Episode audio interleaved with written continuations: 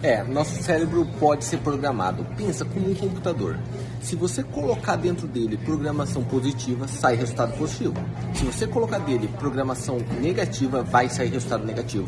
Engraçado que tem gente que acha isso como uma parada de ah, de coach, de pensamento.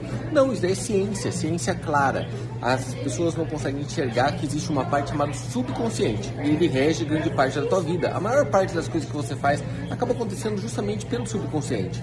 Se você coloca inputs sempre positivos, há uma tendência muito grande de sair resultado positivo ali. Então vou te dar uma dica enorme. Se você parar de olhar coisas que são negativas, tipo TV, jornal, site, essas coisas que você vive consumindo aí no Brasil, e começar a colocar coisa positiva, podcasts positivos, materiais, palestras, TED Talks, livros, há uma possibilidade enorme que teu resultado mude. E não estou falando em um ano, dois anos, não. Vai mudar na primeira semana, eu te garanto. Tá? Eu te garanto. Faz isso, faz um detox.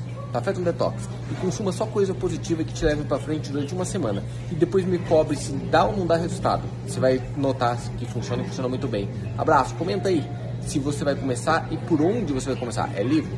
É podcast? É vídeo? É filme? É história? Biografia? Comenta aí que eu tô aguardando. Valeu!